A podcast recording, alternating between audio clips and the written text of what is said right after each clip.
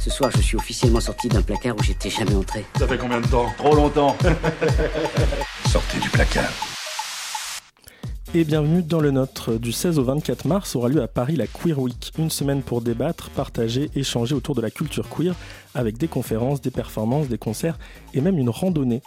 Aujourd'hui, on reçoit donc Anna Bidoire et Jeanne Cabanis, qui sont respectivement responsables des partenariats et programmatrices de la Queer Week. Bienvenue à toutes les deux. Merci. Merci. Euh, première question, j'aimerais revenir un peu sur l'historique de cette Queer Week. Elle a été créée en 2010 par des étudiants de Sciences Po et c'est la neuvième édition cette année. Est-ce que vous savez un peu dans quel contexte s'est créé ce festival? Comment ça s'est passé? Alors, euh, du coup, la Queer Week est née à Sciences Po euh, à la base.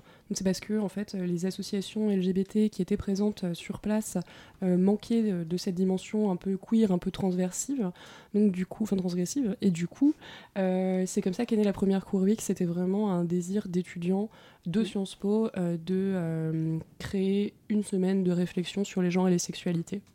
Mais ça n'a plus vraiment rien à voir avec Sciences Po maintenant donc toutes les personnes qui créent le festival, euh, qui l'imaginent, c'est des étudiants de Sciences Po ou pas forcément C'est un peu c'est ouvert à tous.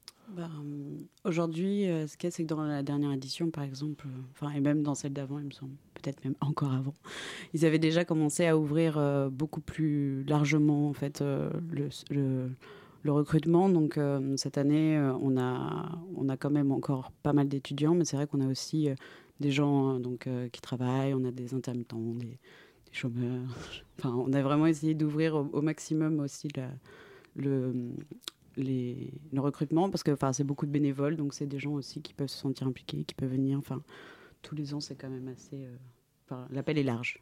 Oui. Et du coup, cette année, on n'a plus que deux étudiants de Sciences Po sur 20 euh, personnes engagées. Mm. Donc. Euh, j'avais lu en 2016 qu'il y avait eu des accusations de prise d'otage idéologique des étudiants de Sciences Po par, euh, par le festival. Est-ce que c'est aussi dû à ça que, que du coup vous vous éloignez un peu de Sciences Po pour créer euh, un, événement un peu plus indépendant?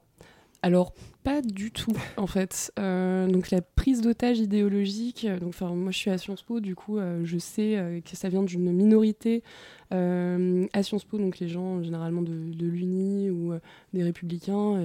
mais en fait ce qui est intéressant quand on fait des, événements à Sciences Po, c'est justement qu'on peut toucher un public qui serait pas du tout concerné par ce genre de problématiques euh, autrement. Mm. Et euh, du coup, c'est pour ça qu'on fait encore aujourd'hui quelques événements à Sciences Po.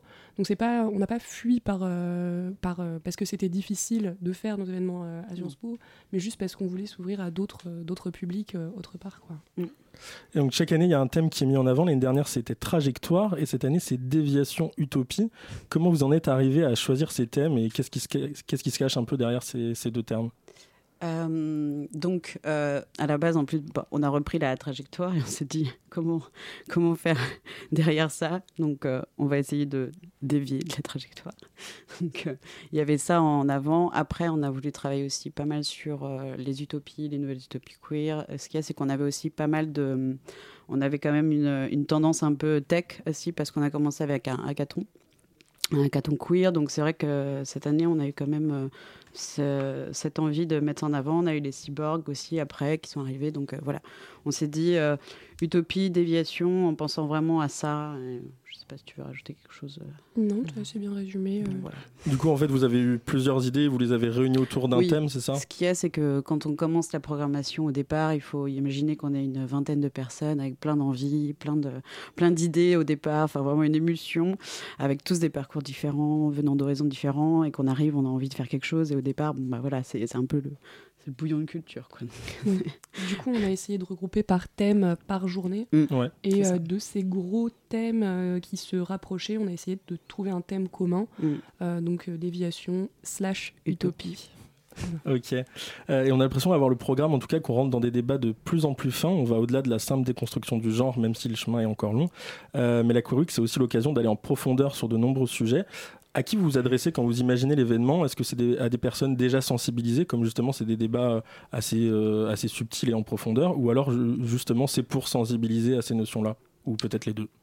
Euh, Honnêtement, je pense que ça dépend des événements. À mon avis, oui. Euh, par exemple, on fait beaucoup d'ateliers qui visent à toucher un public qui est pas euh, familier, donc on va plus en douceur. On est, Mm. enfin, c'est des ateliers de peu de personnes, 10 personnes, donc c'est très pédagogique.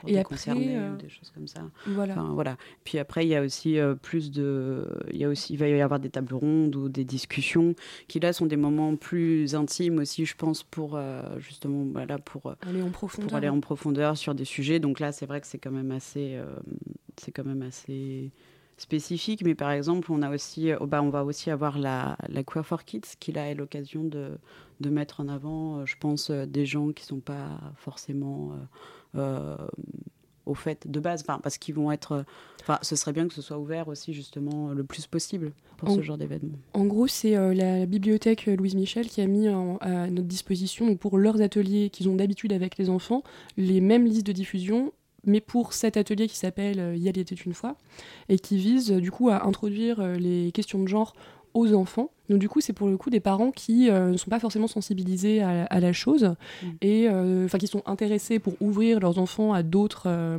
perspectives, mais qui, enfin, on va on va essayer de toucher doucement un public qui euh, est pas forcément au fait de ces problématiques. Est-ce que vous avez l'impression que c'est que c'est toujours sub- subversif euh, d'organiser une queer week ou alors euh, ou alors euh, au à fur et à mesure du temps c'est c'est plus simple ou peut-être que vous rencontrez peu d'obstacles? Comment ça se c'est c'est quoi l'accueil du public euh, en général et puis particulièrement sur cette année ce que vous attendez? Euh C'est, on a eu des problèmes pendant l'organisation cette année. euh, enfin, Mm. Après, je sais pas si on rentrera directement dans le, vif du sujet, mais ce qu'il y a, Ouais. c'est que c'est jamais simple d'organiser une queer week dans tous les cas. A- Après, voilà, il faut qu'on sache aussi euh, qu'on qu'on sache prendre en considération les sensibilités de chacun. Enfin, il y a énormément de questionnements, ne serait-ce que nous, euh, déjà euh, au sein même de la queer week. euh, ce qu'il y a, c'est qu'on est, euh, on euh, politisé ou pas, enfin activiste ou pas. Il y a tellement de questions déjà au sein de notre euh, programmation qui, qui se mettent en avant. Enfin voilà, c'est c'est- toujours des sujets sensibles. Enfin, enfin, ce qu'il y a, c'est qu'on a beaucoup de choses, il y a beaucoup de sensibilités à prendre en compte. Enfin voilà, Le- ne serait-ce que déjà de l'organisation, ce n'est jamais simple. rien qu'en interne c'est compliqué Voilà, c'est ça. Ah, donc on va rentrer un peu dans les détails du programme. Vous avez, donc, euh, tu l'avais dit, on, on vous avait pensé ça en plusieurs cycles. Donc les 16 et 17 mars, le sous-thème, euh, si je peux l'appeler un peu comme ça, c'est défaire les récits dominants. Une journée lesbienne, trans et queer racisée, un spectacle d'humour, des conférences sur la théorie queer, sur la manière de, se- de se penser des intersexes. Une visite du Pigalle lesbien, ça commence assez fort, ça enchaîne sur Eros et Thanatos, où là ça commence à chauffer un peu avec des après-midi érotiques et sensuels et une soirée cul non mixte. Alors en ce moment, euh, du coup, on en parle des événements avec des espaces non mixtes. Euh, pourquoi de ce choix d'une soirée cul non mixte? Euh, Est-ce que c'est le seul événement où, par exemple, vous avez eu cette discussion autour de la journée justement sur les lesbiennes, trans et queer racisées, de faire cet événement non mixte ou pas? Ou comment vous imaginez ça sur euh, bah, les, les espaces non mixtes et les espaces ouverts à tous? Tu... En fait, euh, pour, vu que c'est c'est une sex party, faut- on va l'appeler Oui. comme ça, euh, c'est et en fait le, le but c'était de donner un espace euh, de sensualité, de sexualité à des personnes qui sont femmes, lesbiennes, bi, trans, inter, qui Mm. puissent juste être safe. Et donc C'est le type d'espace où on peut pas avoir euh, un mec euh, cis qui, qui rentre en fait. C'est pas c'est pas possible, ça brise la confiance, ça brise tout l'intérêt de, de l'événement. Donc c'est pour ça que enfin C'est ça. cet événement là C'est le seul qui soit en, en non en mixité. mixité, mais et c'est parce qu'il était important aussi d'avoir euh, voilà un endroit. euh, Un safe. endroit safe. Ouais. Et du coup, pour la, par- pour, donc pour la journée sur euh, lesbienne, bi, trans, queer, racisée, c'est du coup vous avez décidé de l'ouvrir à tous, alors que ça aurait pu aussi être, euh, être un événement qui soit, euh, qui soit non mixte. Est-ce que vous, vous, vous l'avez réfléchi comme ça ou pas du tout Ou est-ce que c'était évident que tout, que hormis cette sex party, euh, tout soit, soit ouvert à tous? Oui, oui. Oui. Puis en plus, euh, bah, c'est pas, enfin, c'est pas des événements qui nécessitent euh, une non mixité, enfin une, une non mixité en fait. C'est des sujets qui sont assez ouverts et euh, où n'importe qui peut prendre la parole, donc ça nécessitait pas de, le fermer euh, à certaines personnes. Très bien. Euh, vous, par- vous parlez à un moment de reconquête politique des espaces straight parisiens, notamment dans, cette sex party. Est-ce que vous trouvez qu'à Paris, c'est encore compliqué d'être queer dans l'espace public? Oui. Ah oui. Parce que le discours dominant dirait euh, mais maintenant c'est tellement simple d'être euh, d'être queer, d'être LGBT. euh. Bah, le discours euh, euh, qu'on entend, euh, du coup, c'est pas un discours qui tient la main de sa copine euh, à 2h du matin dans la rue, quoi. C'est- Oui, c'est ça. Mais il y a eu un, un événement d'ailleurs récemment où euh, Ouais. deux femmes se sont fait agresser euh, Oui, oui. Bah, en coup, plein milieu de euh, Paris. oui. T'as ta réponse. Voilà, je pense. Euh, parce qu'il existe des lieux euh, de sociabilité euh, queer, mais Mm. ils sont principalement la nuit, en fait, déjà. Ouais. Et du coup, pouvoir organiser une semaine en journée avec des, des conférences où on puisse parler de tout ça, de toutes ces problématiques euh, qu'on vit euh, au quotidien, Mm. c'est enfin, c'est encore euh, toujours important. Effectivement. Donc euh, au-delà aussi de la reconquête de, de la reconquête de l'espace, c'était aussi la reconquête de la journée, parce qu'en fait les, les queers sortent plutôt la nuit, c'est ça? Les quoi sont- Créatures de la nuit. Yes. Euh, on, continue, on continue à se balader dans la, dans la programmation. On a ensuite donc The Queer Limit of Memory avec des tables rondes, conférences et ateliers autour de la mémoire queer.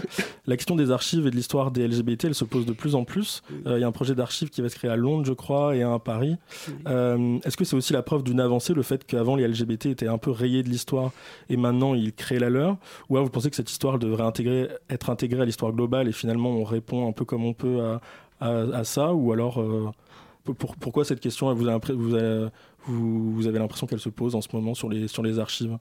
Alors, moi, je faisais partie du collectif euh, pour la création des archives, en fait. Et euh, je pense vraiment pas que ce soit un sujet qu'il faille euh, mélanger avec un autre, parce que c'est très facilement récupérable et c'est très facilement oubliable. Et le fait qu'on crée des archives spécifiquement euh, pour la mémoire LGBT, c'est tellement, tellement important, ne serait-ce que pour euh, les années SIDA, les années enfin, de, lutte, les premières Gay Pride. C'est un, un sujet très important, très difficile et qu'on peut pas perdre dans la masse et qu'on a trop souvent juste oublié et qu'on n'a jamais considéré. Et donc, si, euh, enfin pour moi, un centre d'archives euh, lambda récupérer toutes ces archives maintenant, en fait, je trouve que ça fait de la récupération politique un peu facile, euh, alors que pendant toutes ces années, c'était des sujets complètement oubliés, qu'on, auxquels on ne donnait pas d'importance. Donc, c'est important que ça reste quand même à identi- identifier archives LGBTQI+, parce que euh, sinon, c'est juste pas possible de rendre, de maintenant que ces sujets sont intéressants pour certaines personnes, de les de leur rendre en fait. Alors que pendant des années, euh, c'était gardé dans des caves, euh, à vieillir euh, pour rien, quoi. Est-ce que c'est lié aussi à une peur de, que les jeunes générations, elles, elles oublient euh, peut-être maintenant plus facilement euh, que ben il y a des gens qui se sont battus pour les droits et que c'était plus compliqué, même si c'est quand même pas simple aujourd'hui euh, pour tous et toutes. Mais est-ce que aussi c'est euh, ça répond à ça en fait la peur de l'oubli euh, des jeunes générations?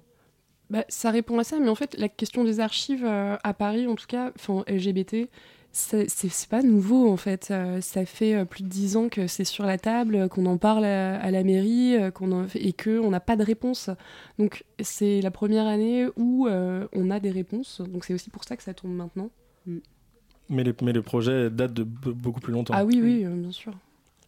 Euh, donc vous avez aussi une partie de la semaine euh, autour donc, des cyborgs et du body hacking. Alors j'ai un peu découvert ça euh, euh, en lisant la prog. Est-ce que vous pouvez en parler un peu plus et en quoi, euh, en quoi c'est lié aux thématiques queer? Voilà, je pense qu'il faut venir parce que là, ça va vraiment être une journée très bien. En plus, on a le Reset, donc le Reset qui fait euh, beaucoup d'ateliers euh, justement de, de hacking. En général, ils ont des permanences. euh, ils ont des permanences euh, le, à la mutinerie le dimanche. Donc, euh, à créer des jeux, des jeux de, des jeux aussi. Queer. queer, voilà, en général. D'ailleurs, on aura un atelier do it yourself. Donc là, ça va être. Enfin, je pense que ça peut être vraiment intéressant d'avoir à la fois leur conférence et l'atelier qui suit. Donc euh, voilà. Après, pour le reste, euh, voilà, je ne.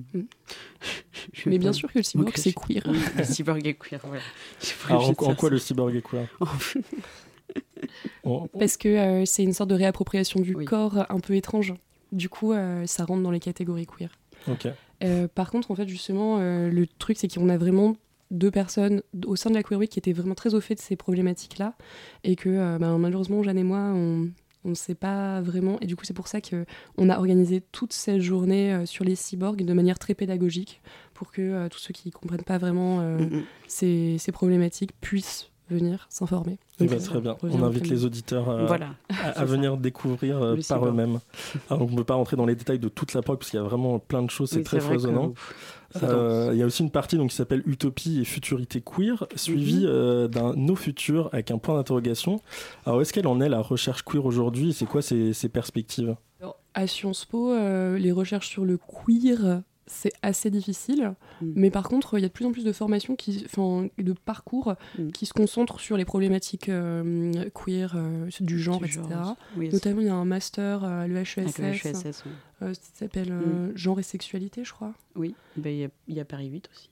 Paris 8 aussi. Paris 8, Et du coup, avec lequel on est, on est en, partenariat cette année aussi. Du coup, euh, je pense que le champ de la recherche queer, c'est, ça se fait pas encore à Sciences Po. C'est-à-dire que c'est, ça devient cool entre guillemets, mais euh, c'est, c'est pas encore gagné quoi. C'est encore, un sujet un peu de niche qui touche, enfin qui intéresse que ceux qui sont concernés par euh, ces problématiques-là.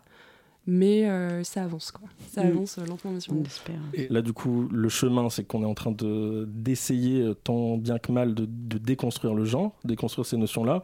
Est-ce que du coup, euh, dans le futur, est-ce que l'objectif, c'est de déconstruire aussi euh, la déconstruction du genre et donc en fait de d'arriver dans des zones encore, enfin, d'admettre qu'en Ah. fait, au-delà de déconstruire les modèles hommes-femmes, bah, de déconstruire aussi euh, tout ce qu'il peut y avoir entre et puis qu'en fait, ce soit un prisme un peu plus éclaté et que, parce que du coup, c'est ça le. Mais le prisme est, déjà éclaté en Mm, fait. Enfin, quand on touche aux identités de genre, on touche à tout un modèle de société qui en fait ne tient pas la route parce qu'il met des gens dans des cases qui leur conviennent pas, qui force les gens, ben, par exemple euh, les relations, euh, je sais pas, les relations amoureuses euh, qui doivent forcément être avec deux personnes.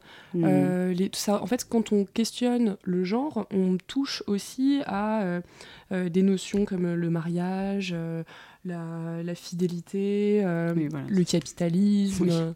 Enfin, en fait, c'est de toute façon des questions qui sont étirables à l'infini parce qu'à partir du moment où on commence à déconstruire une petite miette de ce château de cartes, en fait, ça fait tout tomber d'un coup. Ça. Donc à partir du moment où on commence à s'intéresser au genre et où on se dit mais en fait euh, enfin pourquoi depuis que je suis toute petite euh, ben euh, j'ai moins euh, je sais pas genre j'ai de moins bonnes notes en sport alors que je marque tout autant au foot et que tu commences à te poser plein de questions mais en fait tu commences à te rendre compte que tout est construit là-dessus et que ce sur quoi c'est construit c'est bancal donc bien sûr dans le futur enfin en tout cas euh, pour moi euh, faudrait que ça faudrait que ça dynamite tout. Faut tout dynamiter euh, dans ce dans ce système.